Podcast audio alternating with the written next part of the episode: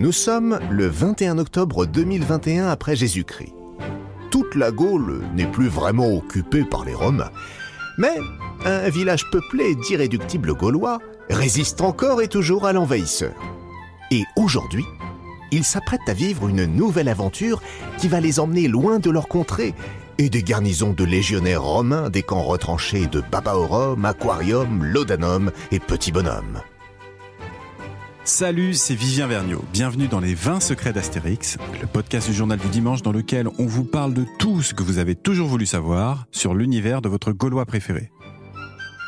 Dans ce nouvel épisode, je vous révèle 5 infos sur le tout nouvel album des aventures d'Astérix, Astérix et le Griffon.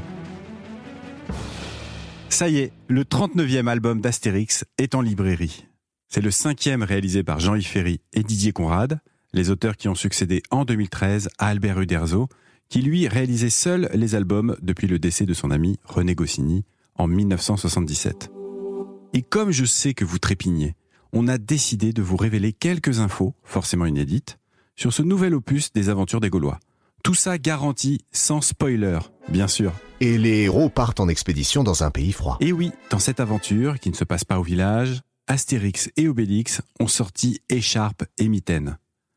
Pour aider Sécancondine, l'ami du druide Panoramix, ils partent dans le Grand Est. Et je ne vous parle pas de l'Alsace, mais de contrées sauvages situées entre la Russie, la Mongolie et le Kazakhstan. En gros, c'est un Eastern. Et le moins qu'on puisse dire, c'est qu'il y fait frisquer. Même la potion magique a gelé.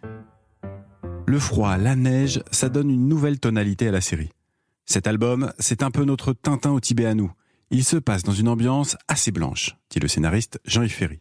Un sacré défi pour le dessinateur Didier Conrad. Comment ne pas être monotone en proposant des paysages tout blancs? Et l'intéressé reconnaît que c'était un véritable casse-tête et de longues nuits blanches. Il y a même passé trois mois de plus que d'habitude. Mais ça ne l'a pas empêché de s'amuser. Pour preuve, la première image représentant cette terre inconnue. Une case toute blanche, dont le texte nous indique que c'est une steppe immense et glacée que le brouillard recouvre. Si vous êtes fan de la série, vous avez saisi le clin d'œil. C'est une référence à cette case de la Grande Traversée, elle aussi toute blanche, créée par René Goscinny et Albert Uderzo. Allez, deuxième info. En piston le griffon, on découvre les sarmates. Dans cette aventure, Astérix et Obélix se lancent sur la piste du griffon, un animal mythique. Mi-aigle, mi-lion, avec des oreilles de cheval. Un monstre sacré que les Romains rêvent de capturer. Et un animal totem que le peuple sarmate entend protéger. Les Sarmates, vous ne savez pas ce que c'est? Eh bien, c'est un peuple de nomades qui, au début de notre ère, dominait toutes les steppes entre l'Oural et le Danube. Bien sûr, Jean-Yves Ferry s'est documenté. Mais il prévient. On sait très peu de choses d'eux ce qui laisse la place à l'imaginaire, au conte, de quoi bousculer les habitudes de nos Gaulois préférés. Chez les Sarmates version Ferry, chacun s'exprime en prononçant différemment les E. Cette lettre est écrite à l'envers. Un chaman, muni d'un tambour et vivant dans une yourte, tient un rôle proche de celui d'un druide. Et les femmes, guerrières, sont prêtes à en découdre. Maminovna, l'épouse du chaman, est une vraie petite femme d'extérieur. Chez les Sarmates, les femmes sont en effet des guerrières nomades, tandis que les hommes vivent en paix au village. Les enfants sont en garde alternée. Une Sarmate, prisonnière des Romains, répond au doux nom de Kalachnikovna. Dans ce village, c'est clair. La guerre est une affaire de femmes. Mais ce n'est pas tout. Et non, car il faut aussi signaler que Welbeck est croqué dans la peau d'un Romain. On l'a vu, c'est une tradition dans la saga Astérix.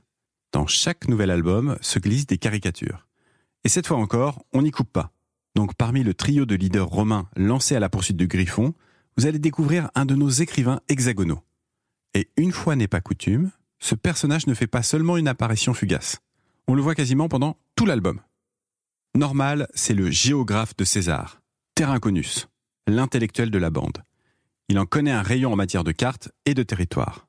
C'est bien sûr Michel Houellebecq. Je n'ai pas joué sur son caractère, explique Jean-Yves Ferry. Et il ajoute il fallait quelqu'un d'un peu renfrogné, un peu chétif. C'est venu comme ça. Vous en voulez encore? Il y a qu'à demander. En 50 avant Jésus-Christ, les irréductibles gaulois étaient euh, très branchés.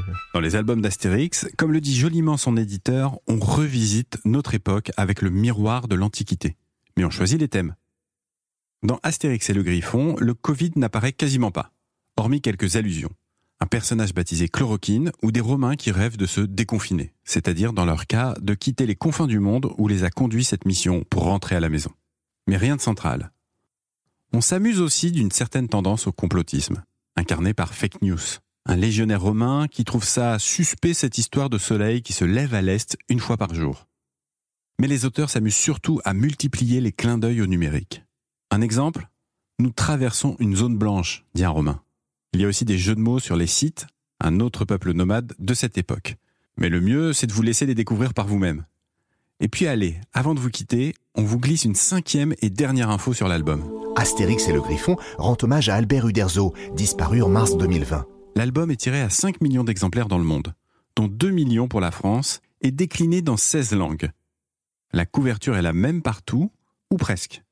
Il a bien fallu adapter le titre en espagnol, car Griffon là-bas signifie robinet. Mais dans toutes les versions, les auteurs rendent discrètement hommage à Albert Uderzo comme le dessinateur l'avait lui-même fait en dessinant un petit lapin en pleurs à la fin d'Astérix chez les Belges, après la disparition de son ami René Goscinny. Vous vous souvenez? Je cherchais un petit animal comme ça pour un petit signe, raconte Jean-Yves Ferry. Une chouette a été choisie car le dessinateur défunt avait un souvenir d'enfance avec une chouette, et il aimait le raconter. On en voit donc une verser une larme lors du banquet final. Les 20 secrets d'Astérix est un podcast du Journal du Dimanche. C'est une production Europe Studio en partenariat avec les éditions Albert René, une propriété du groupe Lagardère comme le JDD et Europe 1. Pour écouter tous les épisodes, rendez-vous sur le site du JDD ou sur vos plateformes de téléchargement habituelles. Et puis, n'hésitez pas à nous laisser des étoiles et des commentaires, on vous lira. À demain pour un nouvel épisode.